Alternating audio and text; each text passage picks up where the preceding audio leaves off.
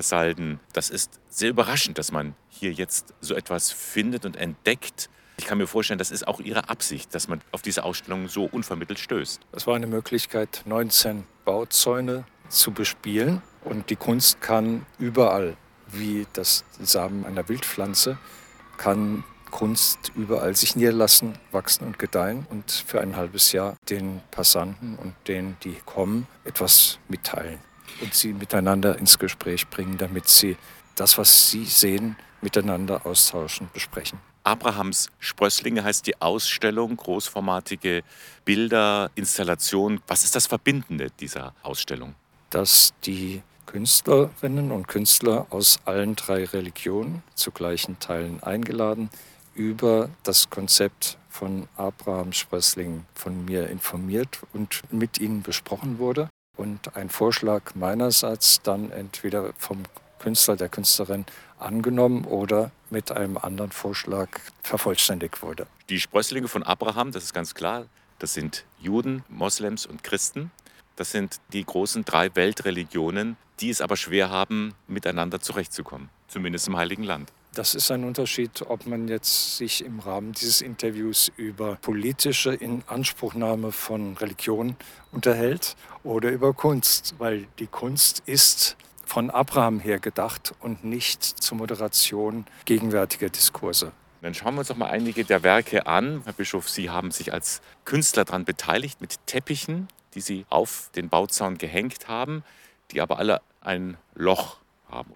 Künstler nach der Intention zu befragen, ist immer sehr schwierig, aber ich versuche es trotzdem. Was war Ihre Absicht mit diesem Objekt?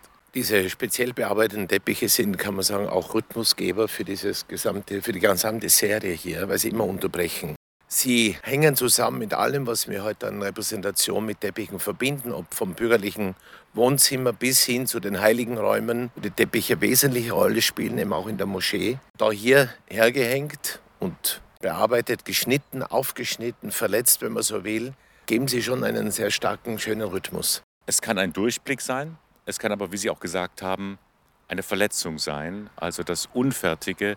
Sie als Bischof gefragt, sehen Sie das Zusammenspiel der drei Weltreligionen auch als unfertig an? Ist da noch Luft nach oben? Das ist immer ein, muss man sagen, ein familiäres und zugleich ein äh, streitbares Verhältnis dieser drei Religionen. Es verbindet uns das Menschsein, es verbindet uns die Berufung durch Gott, es verbindet uns das Wegmotiv, das Auf dem Weg sein durch alle Jahrhunderte hindurch. Aber es gibt auch die ganz spezifischen Profile und Unterschiede und die sollte man nicht nivellieren. Mit dem Teppich habe ich hier aber ein Symbol gefunden, das dermaßen aufgeladen ist, also von säkularer Repräsentation bis hin zum Heiligen. Und das will ist auch verbindend, aber es verbindet auch, dass jede dieser drei großen Religionen Teil unserer verwunderten Welt ist. Menschen kommen mehr oder weniger bewusst an dieser Stelle hier vorbei. Was ist das, was Sie sich wünschen, was bei der Betrachtung bei denen bleibt? Können Sie, welche Anregungen sollen Sie mitnehmen? Dass Sie entweder mit sich selbst oder mit der Person, mit der sie hier vorbeigeht, oder mit einer Gruppe zusammen ins Gespräch kommen.